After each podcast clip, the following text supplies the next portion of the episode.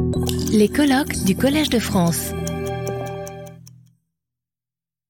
Thank you very much, uh, especially to Jean Jacques, for inviting me. And this is a real pleasure because one of the first things I do every semester when I teach my hominin paleoecology class is start with the East Side story.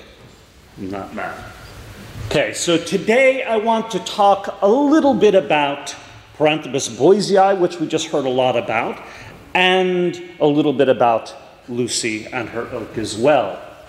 Now, we're going to be talking about diet, and of course, this is of enormous interest to paleoanthropologists, but it's the kind of thing that resonates in the public sphere very much as well, right? Everyone's heard of the paleo diet. You go on to a bookstore, you can see these things just absolutely abound. And they really are about people have this sense that many modern diseases, cardiovascular disease, diabetes, some cancers, may result from some imbalance between our current lifestyles and diets relative to our long established biology. And while I do think the idea of grounding current debates about modern diet and evolutionary theory and, and evolutionary understanding is a good thing, this stuff often just goes beyond the pale, right? There are a lot of paleo fantasies. Nowadays, the big version of this that is getting a lot of attention is sort of the carnivore diet, where some people are arguing for the last two million years or so, humans ate almost nothing but meat. And while it is notable that you rarely come across cave paintings of salads, I do not think that that means that those hominins were indifferent to such fare, right? Now, on the more serious side of this, um, you know, going back to people like Darwin and many people since, we've had this notion that some sort of change in diet, the means of procuring subsistence, has been a key step in hominization, the creation of humans. Of course, the same arguments have been made about Homo, which we're going to hear about in the next talk. And indeed, among the Australopiths, things like Lucy, things like Paranthropus boisei, a lot of the fundamental differences that we see have often been related to diet. So, this is absolutely central to a host of questions about what has happened during the evolution of our lineage. And just because Zerai put up a slide this morning on the osteodontokeratic culture of Raymond Dart, I thought I would throw this in. Because yes, hunting was a big part in, in that idea of hominization. He basically argued because of environmental change. But I just want to note that apparently from his book here, it's also very clear that Australopiths had very curvaceous backsides, which I think not many people knew. Anyway, um, on the serious side, we're always learning more about hominin diet. But in 2,000 years, something happened, right? You can think of it as an annus mirabilis, perhaps, perhaps an annus horribilis, however the correct pronunciation is. But we had these two studies which broke, or sort of, the relative equanimity of the field.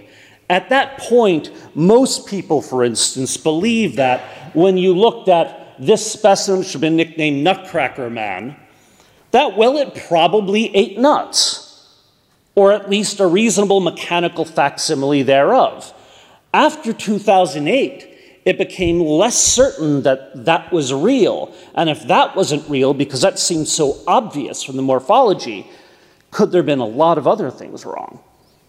Well, and I would argue that this disruptive moment, and we're going to talk about just how disruptive that has been, we've spent so much time on Paranthropus boisei that we perhaps have been neglecting other hominin taxa that perhaps need a little bit of dietary revision. And I think Afarensis is especially one of them.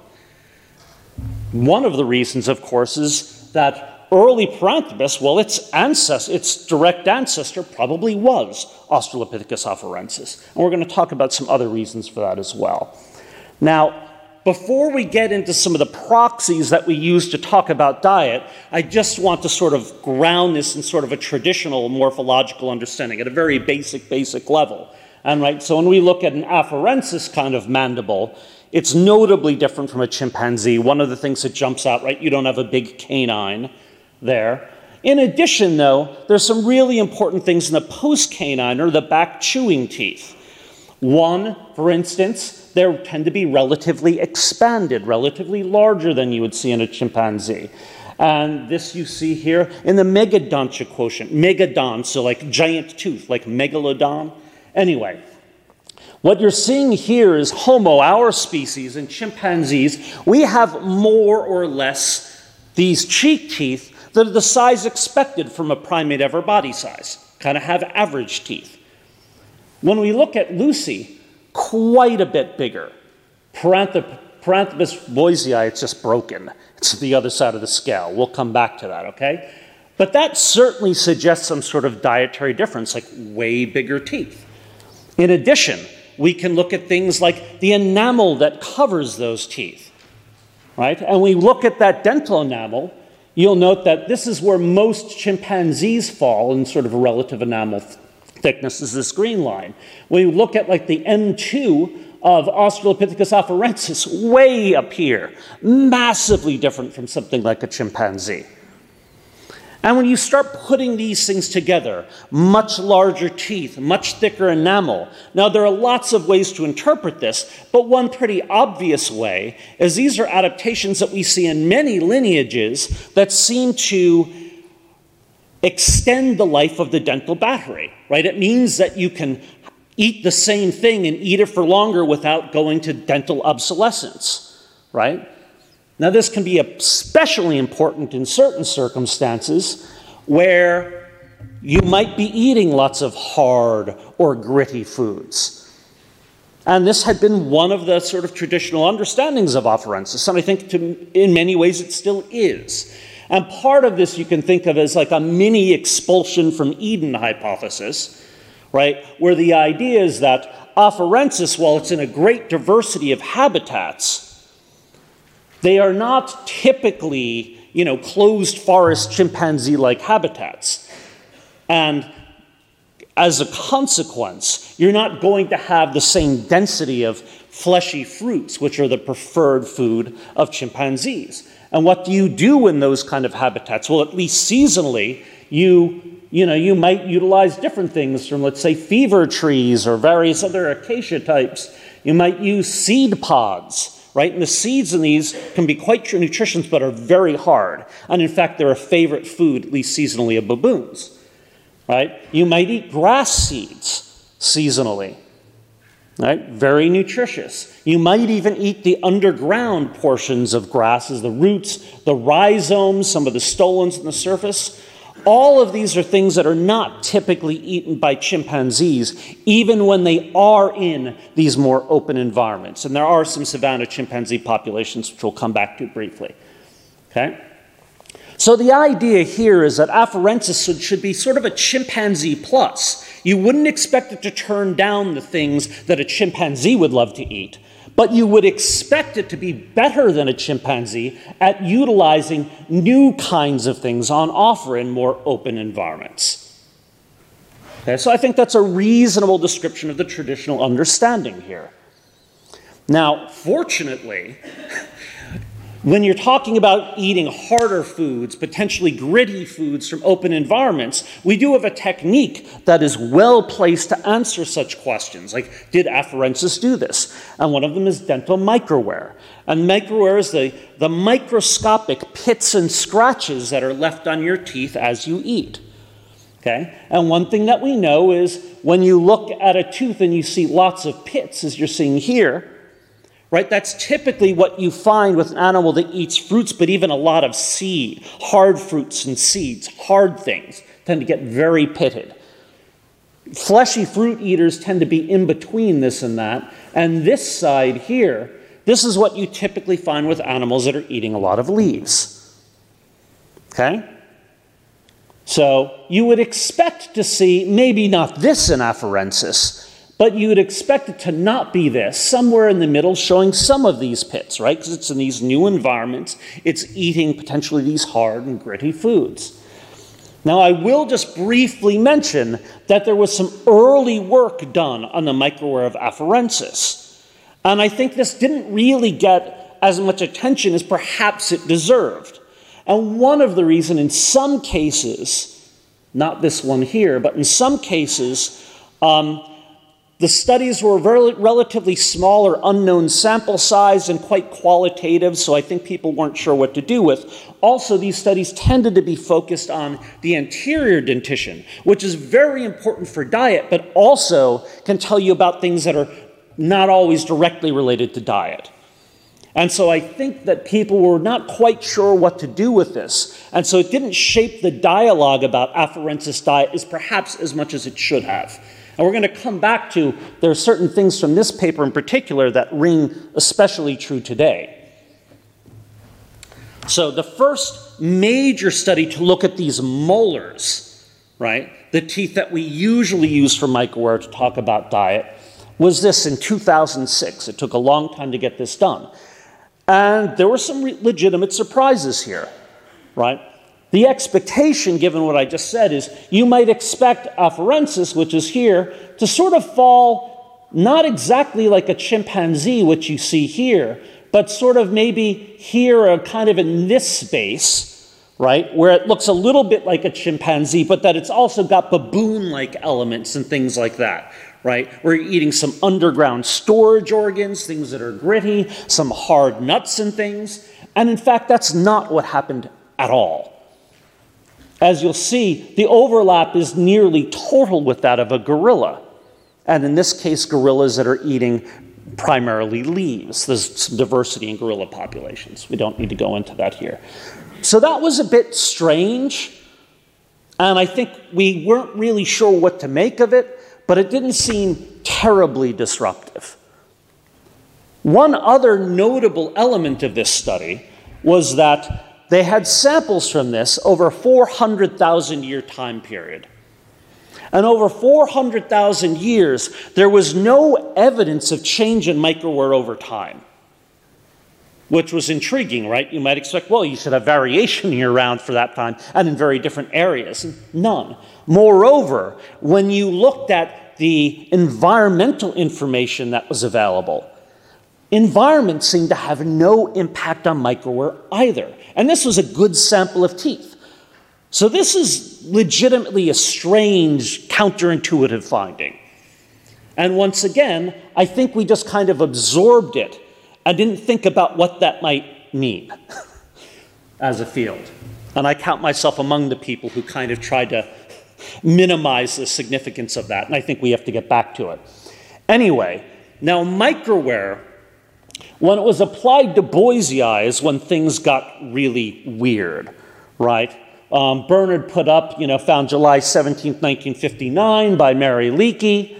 Um, you've got this remarkable, highly derived cranium with lots of evidence for massive muscles of mastication, robust facial architecture and mandibles, massively expanded premolars and molars, very thick enamel. And this ultimately got nicknamed Nutcracker Man. And I think you can see why. It kind of looks like a nutcracker. Okay? Now, the thing is, if anything, right, is going to have that microwear signature of hard object feeding, it should be this. And yet, when they did it, now, I'm slightly changing the rules of the game for you here because sort of the modern way of dealing with like this pitting is to do it in terms of complexity. A highly complex surface is basically a highly pitted surface. Okay? And so Boisei should have been up here. In fact, talking to one of my colleagues who did this, they had to redo the results three times because they didn't believe their own results. Okay, Boisei should look like it's eating nuts, but it didn't. Okay? And intriguingly, what did it look almost exactly like Lucy, Australopithecus afarensis, which looks like basically all leaf eating primates, and including the grass eating gelada baboon, which maybe we will revisit in a moment. Now, if this wasn't enough to suggest that there's something weird going on, um, when people looked at dental chipping, which is sort of related to wear in a way, And the idea with dental chipping in the teeth is that if you're putting high magnitude sort of loads on these teeth, occasionally you're going to get these little, little chips taken off. And it has been found that, yes, when you look at animals that tend to eat, you know, hard and gritty things, they tend to have quite high chipping frequency. Those that are leaf eaters have a low chipping frequency. When you look at Australopithecus afarensis, when you look at Paranthropus boisei, ridiculously low chipping frequency. Exactly what you would expect from sort of a leaf consumer and not a hard object consumer. Now, this isn't dispositive in and of itself, but you put this together, there's an intriguing picture emerging that is not what anyone would have imagined 20 years ago. So, what exactly is going on with Australopithecus afarensis, much less boisei? Don't really look like classic fruit eaters. Okay? But let's look to another proxy now to sort of help us work through these data. And this is carbon isotope analysis. And in brief, the idea here is that there are C3 and C, there's a C3 and C4 photosynthetic pathway. And in African savannas, your trees, your bushes, and things like that tend to use C3 photosynthesis. Your grasses, some sedges, tend to use C4 photosynthesis. And because of biochemical and some physical differences in these plants, they have different ratios of carbon 13 to 12 in their tissues. And these differences are passed down into the animals that consume fruits, the animals that consume grass. So that when you actually look at bovids in an African ecosystem, right, the ones that graze, that eat grass like wildebeest, they are very different looking from things like this. This is a duiker here, little fruit eater. And so you can easily tell the, the fruit and leaf eaters from trees apart from grass eaters. And then occasionally you get something like the impala, the cockroach of Africa, um, that can sort of swing both ways. That's actually extremely rare among herbivores and African mammals, which is an interesting research question in and of itself today, at least. Okay? So, you would have expected when we looked at these hominins, if they are doing things like gorillas and chimpanzees, they should be very C3, and sort of to give you a little context here, I'm including data from a whole number of things. There's something to break down here. These are forest chimpanzees. Okay? And this is where forest chimpanzees fall. And I've kind of cheated here because I've included things from forest, forest populations that are right next to villages. And so they do a lot of crop raiding, so they can get kind of high. But the reality is, most forest individuals are right in this range here. Okay? These are chimpanzees in savanna areas where there's a lot of grass around. Okay? Places like Fongoli, places like Ugalla. And you'll see they have a fairly tight range, but this is basically consistent with almost 100% C3 vegetation. I threw in for context here, this is uh, Pithecus from the Siwaliks um, nine million years ago in, in Pakistan. And this looks very much like a forest chimpanzee today, which is hardly surprising. When we look at Australopithecus anamensis, not much different from a savanna chimpanzee, right? We can quibble over that. Ardipithecus, largely the same, though this one specimen in particular really probably is significantly different. But then when we look at Lucy, I mean, Lucy doesn't know what's going on, right? Lucy's all over the place. You have one specimen that is indisputably looks like a forest animal, okay? And then you have something that looks like it doesn't know what a forest is, right? Hugely different, massive range. I thought I'd point out when we look at the earliest hominins in the Omo as well, we see a fairly similar range with uh, quite a few animals that are in this kind of chimpanzee space, but then they're willing to eat lots of different things. This is, I think, isotopically, is exactly what we would have expected from that traditional model based upon morphology and environment. Right? You do chimpanzee things, but environmentally you might be forced to occasionally do things that chimpanzees won't do. And Australopithecus afarensis and its close kin looked like that's exactly what was going on. Now, of course, Paranthropus boisei, this is completely different from any existing hominoid. In fact, we don't have any primate period that looks like this. So it just looks like it is following its own completely separate path. Now, the one thing I just want to briefly mention, I really I do not have much time here, is that Boisei clearly looks different.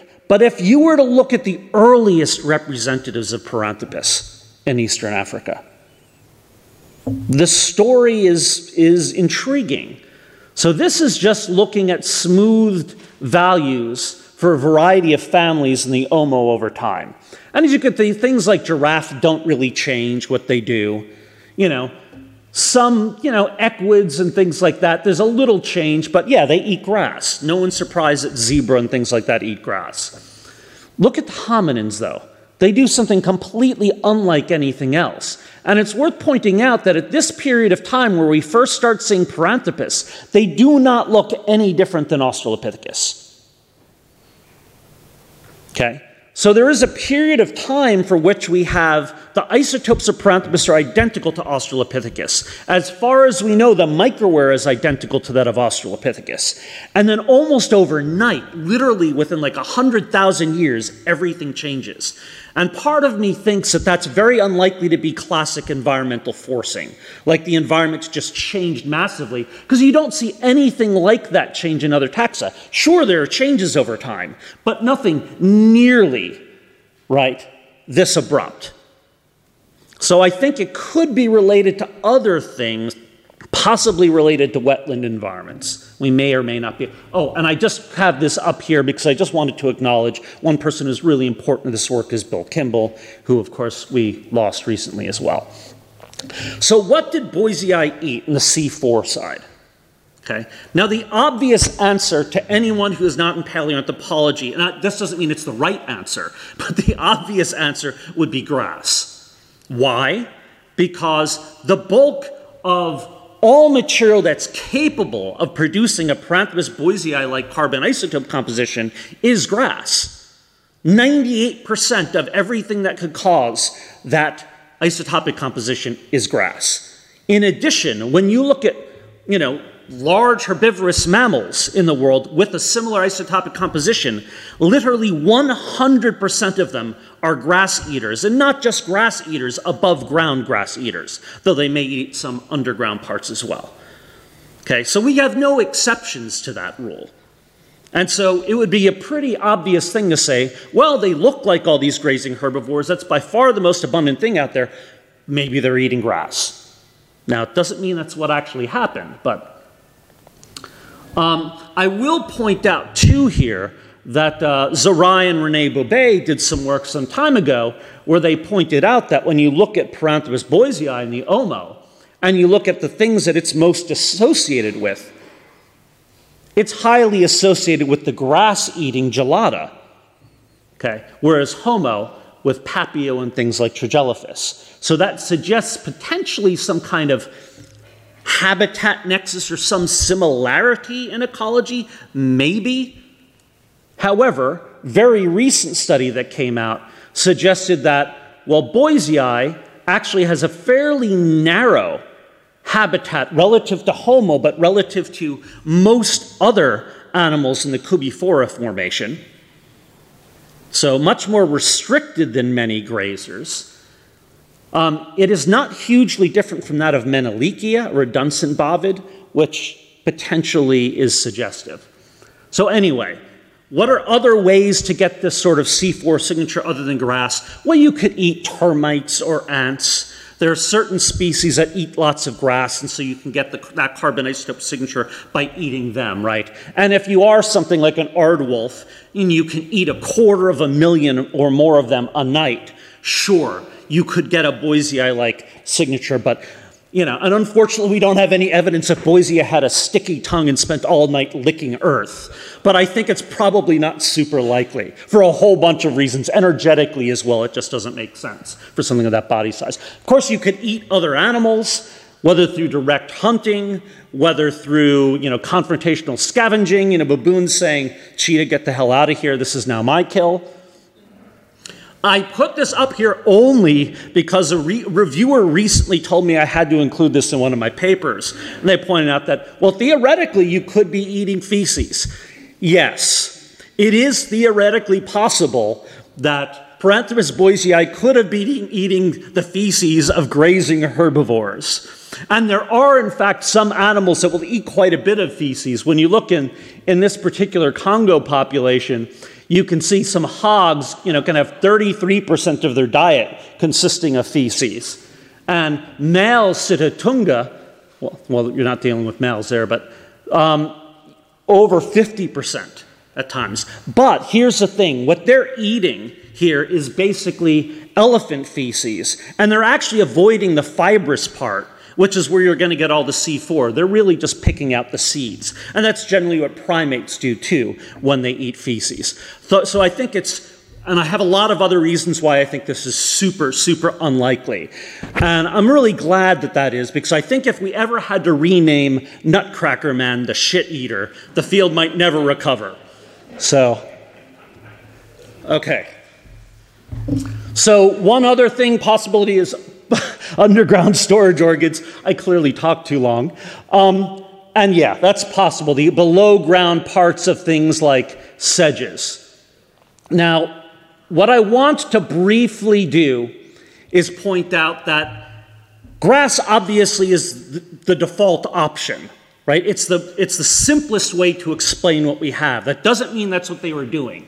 But one of the real problems is how could they do this if they have really flat teeth? And flat teeth are not what you expect if you have to go through a tough material like grass, right? So if they're eating this, you know, are there any analogies? The panda might be an analogy. Okay? De noted long ago that, you know, what's sort of a, like a grizzly bear to a panda is like Australopithecus to Paranthropus. And he noted that they have major similarities, much shorter snouts, massive and bowed zygomatic arches, massively expanded premolars and molars, really they look very convergent in a number of ways and suggested this had to do with the mechanical properties of food. They're doing lots and lots of chewing. In a panda's case, we know it's bamboo. This is a really interesting analogy, though, because if you want to take this to its fullest extent and say, okay, pandas have relatively low crown teeth and they eat tough foods, well, how do they do it? The thing is, we all know pandas are very strange and wonderful animals. Not many people realize that pandas love bamboo, but they can't really eat it. Actually, what I should say is they can't digest it. Okay? Pandas digest almost none of the bamboo that they eat. Okay? Often 20, at most 30%. This pales in comparison to that of other herbivores, which will tend to eat, you know, get 60, even 80% of the food they eat. So they are awful, awful herbivores. And to compensate for that, well, actually, so what you see here, right? Panda feces is basically, this is panda feces, this is if you disaggregate it, right? You just pull it apart. You can see it's basically just a bunch of undigested bamboo. Okay? The upside of that is it's such a gentle process that it's now the first step in making toilet paper in China. So, you know, from a panda's ass to yours, um, you can now so now to deal with this, they, they, they of course, they digest none of it, so they have to eat this enormous quantity. And they get rid of it very quickly. So they eat it, it's gone in eight hours. And so the big question that I, I, I leave with you, because obviously I don't have time to go into this in much more detail, is just to say, well, if Paranthropus boisei ate tough foods, and a lot of people believe that's the case, it's not like that we're done on that, but certainly we have to take very seriously the possibility of tough food consumption. Okay? If they ate it, and if they have very flat molars, which are not good for getting through tough vegetation, would there have been consequences for their digestive kinetics, or digestive strategy, right? We typically look at teeth and we're done there, but the teeth are connected to the rest of the digestive system. And if you have teeth that can't break this down, that doesn't mean you can't eat that food, but it means you have to have a digestive strategy that is completely unlike any living hominoid, where they tend to break their food particles down to small sizes and then spend a long time digesting it. The other side is don't break it down and expel it from the body and just have massive quantities. This could be something what you would expect a high wear gradient, enormous amount of wear on teeth because you're just processing way more food than your typical hominoid. So I'm just going to, I mean, I think I don't have any more time, so why don't we just leave it there and just say, you know, occasionally we get things that we don't anticipate, as these goats here. Paranthropus boisei is perhaps not eating things that we traditionally expected based upon morphology. And that given that Afarensis, probably the direct ancestor of the earliest Paranthropus, Paranthropus ethiopicus, similar microwear Paranthropus boisei, okay, and isotopically, early Paranthropus is the same as Afarensis. I do wonder if any of these sort of strange stories that we maybe can start talking about with regard to digestive strategy of Paranthropus boisei, maybe there's just an inkling of something that we need to be thinking out for Lucy as well. So thank you very much. Retrouvez tous les contenus du Collège de France sur www.colège-2-france.fr.